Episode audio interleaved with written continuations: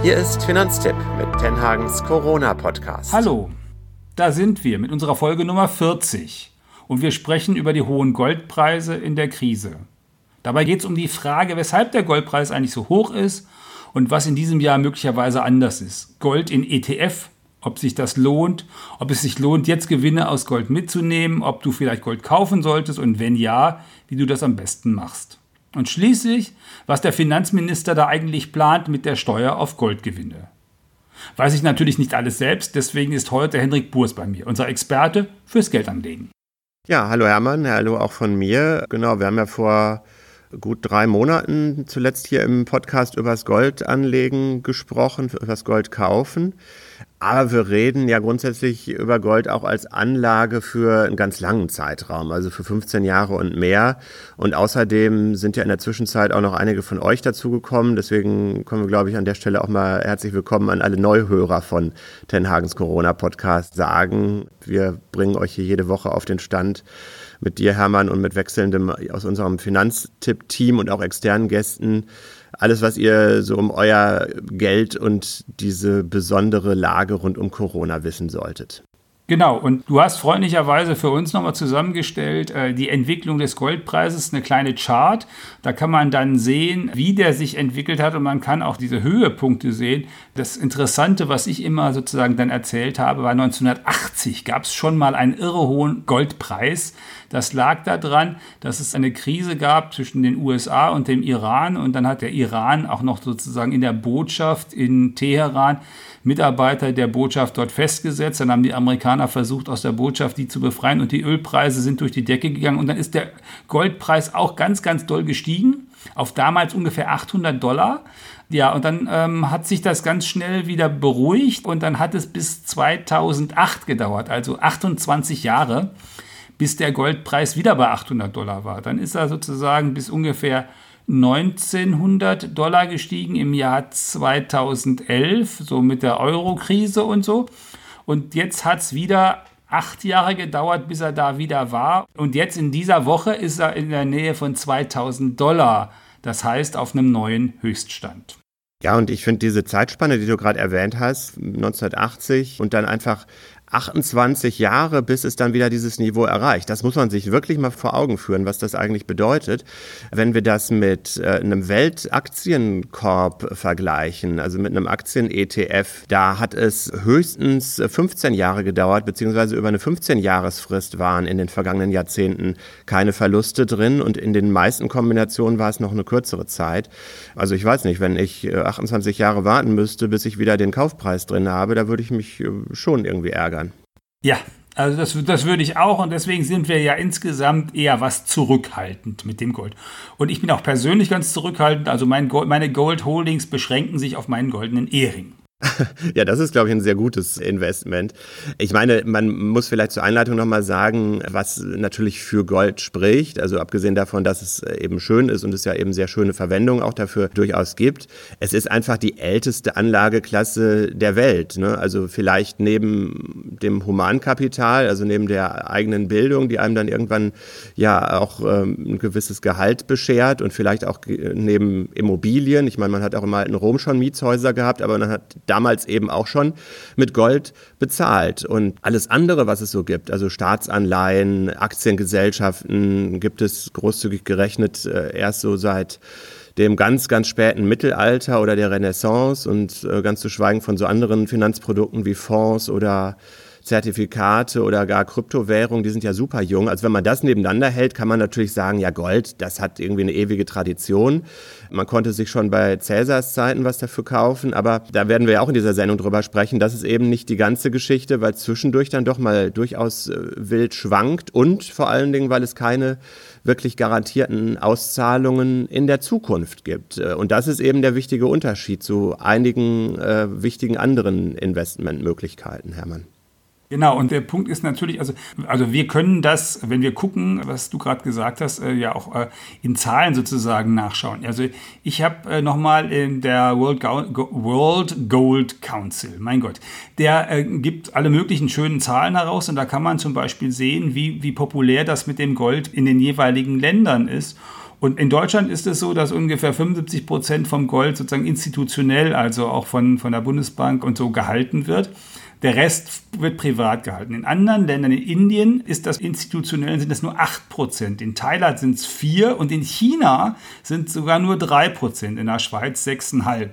Und äh, wenn man sich das dann anschaut und dann gleichzeitig sieht, dass China das Land mit der größten physischen Nachfrage nach Gold jedes Jahr ist, dann weiß man, dass da die Privatleute nach wie vor denken, es ist eine gescheite Idee, einen Großteil ihres Vermögens in Gold anzulegen. Wir denken ja immer eher, das soll ein bisschen so sein. Übrigens sind in Deutschland eben auch ganz viele Goldfans und es gibt eine ganz aktuelle Statistik für das erste halbe Jahr, dass Deutschland China da total auf den Fersen ist, was den Goldkauf hierzulande angeht. Also das könnte sogar sein, dass es dann über das gesamte Jahr gerechnet erstmalig Deutschland China überholt. Ein Grund mehr heute darüber zu sprechen, würde ich sagen. Das ist total interessant, weil ich war nämlich heute früh unterwegs. Ich habe also du hast Gold Go gekauft. Nein, oder was? Nein, ich habe drei Goldhändlerinnen und Händler in Berlin sozusagen, die in der Innenstadt äh, in Charlottenburg sind, besucht. Bekannte Namen, also Degussa, Pro Aurum und Edelmetallkontor und habe geguckt, wie das da ist, weil ich war da auch im April und im April war es so, man musste vorher einen Termin gemacht haben und dann stand ein Bodyguard vor der Tür und ließ einen gar nicht rein und so. Wegen Corona-Beschränkungen auch. Wegen Corona-Beschränkungen und deswegen kriegte man auch nur schwer einen Termin, ja genau. Und jetzt war es so, dass ich da hinging, das war zwar immer noch ein Bodyguard da, aber ich durfte sofort rein, sogar mit Fahrradhelm und Gesichtsmaske, also irgendwie hm. eigentlich, ähm, aber habe ich mich doch ein bisschen gewundert, aber es ging. Der Händler sagte dann auch, ich könnte ja jederzeit da jetzt kaufen und verkaufen und bis 2000 Euro bräuchte er meinen Ausweis auch nicht zu sehen. Darüber hinaus müsste er den schon sehen. Das war dann bei Degussa, das war interessant. Beim Edelmetallkonto hatten sie jedenfalls nicht mal einen sichtbaren Bodyguard da rumstehen. Und bei Pro Aurum war es dann so, trotz meiner Camouflage, sagte die Händlerin, Herr Tenhagen, was machen Sie denn heute hier bei uns? Ähm, Also das hat alles nicht geholfen. Und sie hat mir dann mal was Interessantes erzählt. Also erstens hat sie erzählt, dass tatsächlich im Augenblick auch relativ viele Leute kämen und würden versuchen zu verkaufen. Mhm. Das hat mir äh, im April keiner erzählt und das ist auch sonst, äh, das hört man nicht so oft. Und das Zweite, was sie mir erzählt hat, was mir auch nicht so klar war, also wir sagen ja immer beim Goldpreis durchaus auf die Websites zu gucken, auf so Vergleichsseiten zu schauen und auch bei den Goldhändlern auf die Seiten zu gucken, was die denn im Augenblick für Preise aufrufen beim Kaufen und Verkaufen. Und das hatte ich dann heute Morgen auch getan und dann hatte ich festgestellt, dass es eine Zehntel und Krügerrand bei Pro Aurum angeblich nicht gibt und äh, ich, wir empfehlen das sowieso nicht. Das ist eine Größe, wo man ganz, ganz viel Aufpreis bezahlt. Also das ist sozusagen da, wo der Händler besonders viel verdient und der Kunde besonders viel Kosten hat. So, gab es auf der Liste nicht, aber bei ihr im Computer in Berlin gab es sie schon und die Erklärung dafür ist denkbar einfach. Die haben die tatsächlich vor Ort liegen. Und in dem Fall ist es halt so, in München in der Zentrale von Pro Aurum äh, lege der vor Ort gerade nicht, sei nicht da. Und in Berlin gäbe es ihn. Aber der sei sowieso elend teuer, hat sie dann gesagt, weil der käme ja aus Südafrika. Und in Südafrika hätten die auch mit der Produktion das Ganze wegen Corona erst vor einigen Wochen wieder aufgenommen, weshalb es nach wie vor Lieferschwierigkeiten gäbe und nach wie vor da die Preisunterschiede besonders ausgeprägt seien. Also die Situation hat sich noch bei weitem nicht entspannt auf dem Goldmarkt. Ist auch irgendwie nachvollziehbar, wenn die Nachfrage von Kunden gerade in Deutschland weiterhin so hoch ist und die Produktion dann nicht so ganz mitkommt, dann bedeutet das, dass man zum einen Aufschläge zahlt und zum anderen äh, vielleicht auch nicht sofort genau das bekommt, was man gerne haben möchte. Ne? Ja, ja, also da, da, muss man sich dann auf jeden Fall, also wenn man jetzt mal davon ausgeht, also wir haben euch jetzt erzählt, dass das nicht unbedingt der Weisheit letzter Schluss ist, jetzt große Teile seines Vermögens da anzulegen. Wir haben euch auch erzählt, wie das im Kern so funktionieren könnte. Aber jetzt wollen wir mal zum Prozess selber, zum Kaufen und Verkaufen kommen. Da haben wir ja bei Finanztipp uns ganz intensiv mit beschäftigt, also geguckt, wo kriegt man denn gute Preise fürs Verkaufen und Kaufen und äh, wie funktioniert das alles. Und äh, du kannst das wahrscheinlich am besten, viel besser zusammenfassen, weil du da viel näher dran bist. Äh, wichtig ist eben, dass man das sozusagen sowohl übers Netz machen kann, als auch physisch im Laden. Deswegen bin ich ja heute Morgen nochmal physisch durch die Läden gegangen, um zu gucken, wie das da im Augenblick funktioniert.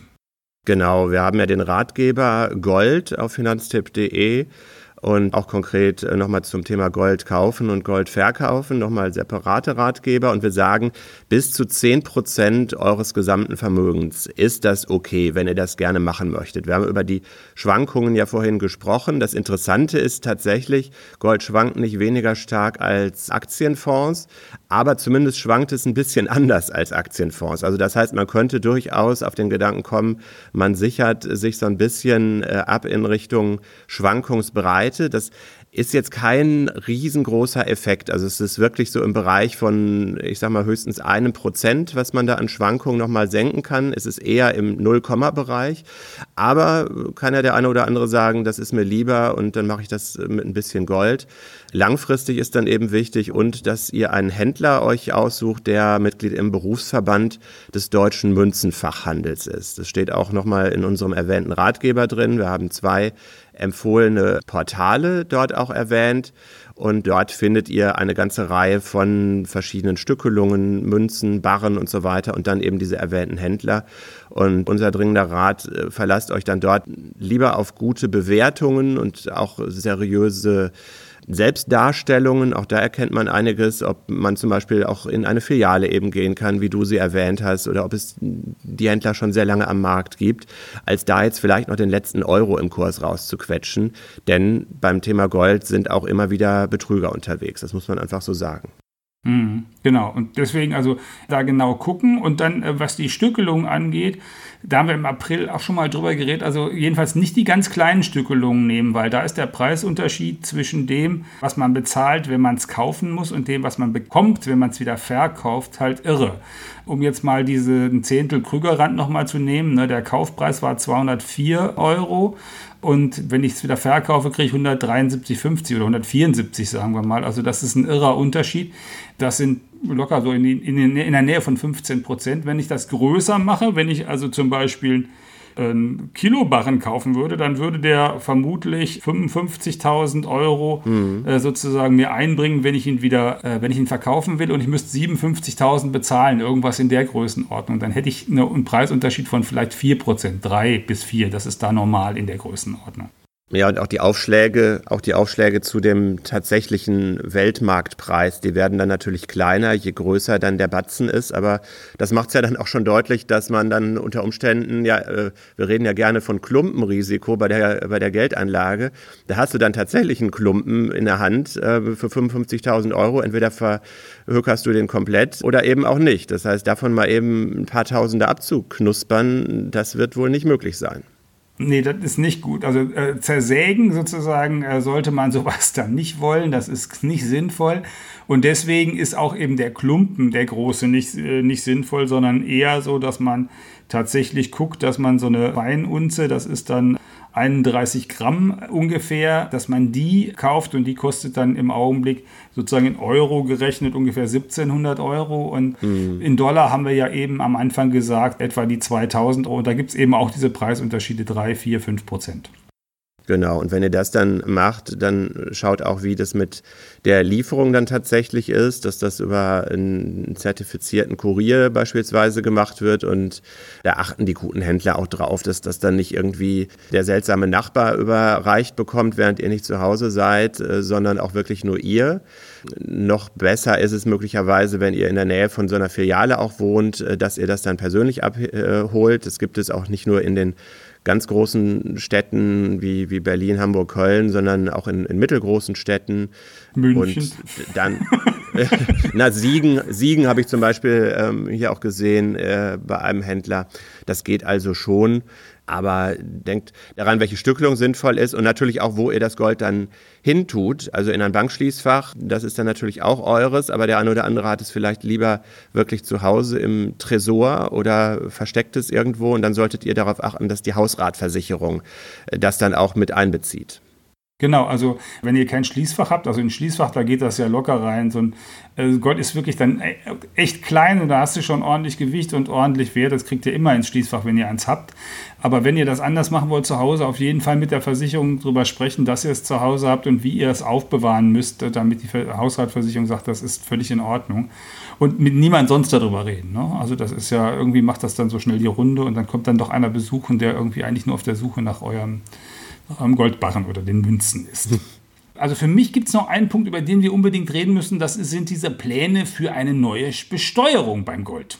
Ja, auf jeden Fall. Da ist nämlich auch jemand auf der Suche, wie du es gerade so schön gesagt hast, indirekt nach Gold, nämlich der Finanzminister.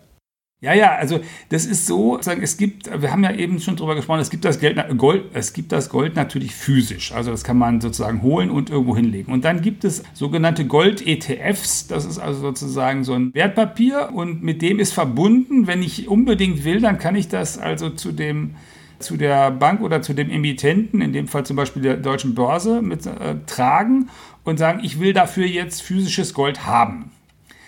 Muss ich aber nicht tun, ich kann das auch als Wertpapier haben. Ist ja eigentlich äh, viel, viel einfacher. An der Stelle ähm, ist es aber so, dass der Finanzminister jetzt für das Jahressteuergesetz plant, also für das, was irgendwann im Dezember wahrscheinlich verabschiedet werden soll und was dann für die Steuern für 2020 äh, ab da gilt, dass dann die Gewinne nicht mehr steuerfrei hat. Bisher ist es nämlich so, Gold, wenn ich einen Gewinn habe nach einem Jahr, Verlust auch, aber wenn, nach, wenn ich einen Gewinn habe nach einem Jahr, dann kann ich den steuerfrei behalten. Mhm. Und der Bundesfinanzhof hat gesagt 2015, wenn ich ein Wertpapier habe, das ich umstandslos in Gold umtauschen kann, dann gilt das genauso wie bei physischem Gold. Dann kann ich auch da nach einem Jahr einen Gewinn einfach so behalten und muss dafür keine Steuern zahlen, wenn ich es wieder verkaufe. Das ist vor allen Dingen das sogenannte Xetra Gold. Das ist in Deutschland der, der wichtigste äh, Titel. Xetra ist der Computerhandel der deutschen Börse, also der Frankfurter Börse. Und das ist enorm beliebt. Also allein in Xetra-Goldpapieren sind, ähm, habe ich heute auch nochmal geschaut, 220 Tonnen Gold verbrieft. Das ist nicht so weit hinter den Goldreserven, die ganz Österreich oder Belgien als Staaten haben und sogar mehr als Schweden hat. Also schon eine große Zahl. Es ist formal übrigens kein ETF, das ist vielleicht noch ein wichtiger Unterschied. Also es gibt in Amerika tatsächlich auch Gold-ETFs, aber in Deutschland darfst du dich nur ETF nennen, wenn du nicht nur in ein einziges Produkt investierst. Und das ist bei Gold logischerweise, wäre das ja der Fall oder ist der Fall. Deswegen ist es ähm, offiziell eine Inhaberschuldverschreibung, die aber dann in dem Fall von der deutschen Börse mit Gold komplett hinterlegt ist. Also da würde im Normalfall jetzt nichts anbrennen, aber es ist nicht ein ETF tatsächlich. Das heißt, äh, da gibt es auch diesen Begriff ETC. Stimmt das dann? Dann ist das, ist das genau. ETC für diese, für die Leute, die den Fachjargon lieben, also kein ETF, sondern ein ETC. Genau, und das C steht für Commodity, also für Rohstoff an der Stelle. Ein Rohstoff, den, ein Papier auf einen Rohstoff, das man an der Börse handeln kann. Okay, also das heißt, äh, da müsste man, muss man ein bisschen aufpassen, was da passiert. Aber im Zweifel, wenn ich jetzt so ein ETC habe, da steht drauf, äh, was weiß ich, das 500 Gramm Gold wert, dann würde ich ja dann einfach, wenn, der, wenn die das machen, dann würde ich zeitnah zur deutschen Börse gehen und sagen, ja, dann tauscht mir das mal um.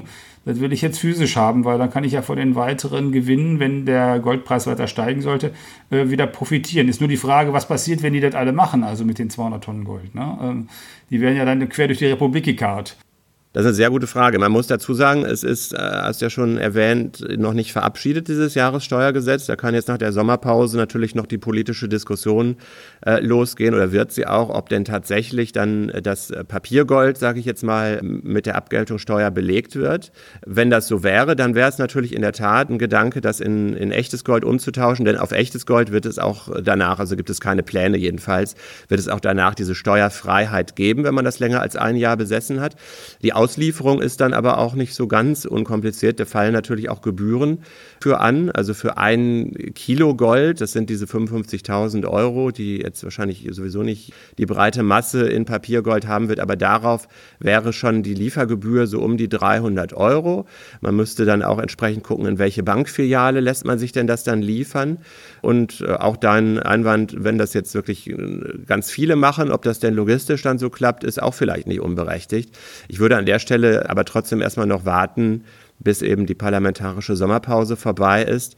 Zumal du ja immer noch die andere Möglichkeit hast, äh, wenn du jetzt nicht das physische Gold liefern lassen möchtest, dann kannst du ja das Papiergold verkaufen. Ne? Und wenn du das dann noch vor der Steueränderung machst, bleibt das in dem Fall dann ja auch steuerfrei wenn du es behältst, dann wird halt im Grunde so eine Art äh, Aktienverkaufsgeschäft daraus, weil die Abgeltungssteuer dann eben auch dafür gelten mhm. könnte. Okay, gut, äh, das haben, jetzt haben wir das auch erklärt. Also mit anderen Worten, das wird im nächsten halben Jahr durchaus interessant mit dem Goldpreis, auch mit dem Gold kaufen und verkaufen, vielleicht wie das ist, äh, vielleicht wie das so wird. Und dann wird das möglicherweise auch weiterhin so sein, wie das heute bei mir in der Fasanenstraße war. Da war nämlich vor dem Goldhandelshaus, wo ich da war, brach mich eine Dame an und stellte sich als Pilgerin auf dem Jakobsweg vor und wollte mich anpumpen, weil sozusagen sie nicht mehr unterkommen könne, weil die ganzen Pilgerherbergen wegen Corona geschlossen wären. Und sie bräuchte jetzt Geld, um zurückzukommen nach Münster. Münster ist sozusagen katholische Metropole im Westen dieser Republik. Äh, soweit war das auch alles auch plausibel. Ich weiß nicht, ob die dahin wirklich zurück wollte. Ich habe ihr dann mal einen Euro gegeben. Der ist ja zumindest Gold am Rand. Ja, ja, sozusagen vor, vor so einem Goldhändler und äh, zwei teuren Kunstgalerien sozusagen die Leute anzusprechen, ist vielleicht ja auch nicht die ganz schlechteste Idee, wenn man schon auf so einem Trip drauf ist.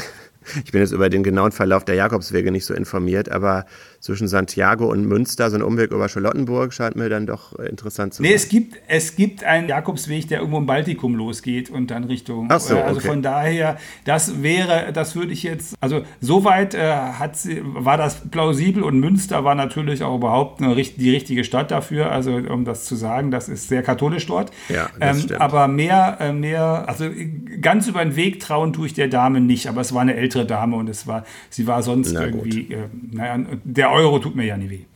Eben wollte sagen, ein Euro hält sich dann noch in Grenzen. Wir sollten aber tatsächlich noch mal kurz über das Thema Gold verkaufen, ja, nein, wo geht die Reise hin, vielleicht sprechen. Und da muss ich leider vielleicht äh, die eine oder andere Erwartung von euch enttäuschen. Wir wissen natürlich auch nicht bei Finanztipp, obwohl wir, glaube ich, schon recht gut und ziemlich viel wissen. Aber wie sich der Goldpreis entwickelt, können wir auch nur Theorien darüber anstellen. Und ich würde auch so weit gehen und sagen, wenn ihr woanders Analysten in Interviews lest. Ich habe jetzt die letzten Tage die unterschiedlichsten Stimmen gelesen. Der eine sagt, es geht jetzt von 2000 Dollar auf 3000 Dollar auf jeden Fall rauf und der andere erwartet einen Rücksetzer auf irgendwie in den Bereich wieder 1400 oder so. Ja, das ist alles denkbar und deswegen gibt es da keine Garantie für. Die Argumente, warum der Preis fallen könnte, sind natürlich in die Richtung, die Wirtschaft zieht wieder an. Mit Corona wird es dann mittelfristig doch wieder zu einer Entspannung kommen. Vielleicht müssen auch die ein oder anderen Goldeigentümer jetzt Gold auf den Markt werfen und verkaufen. Das kann alles dazu führen, dass der Preis sinkt.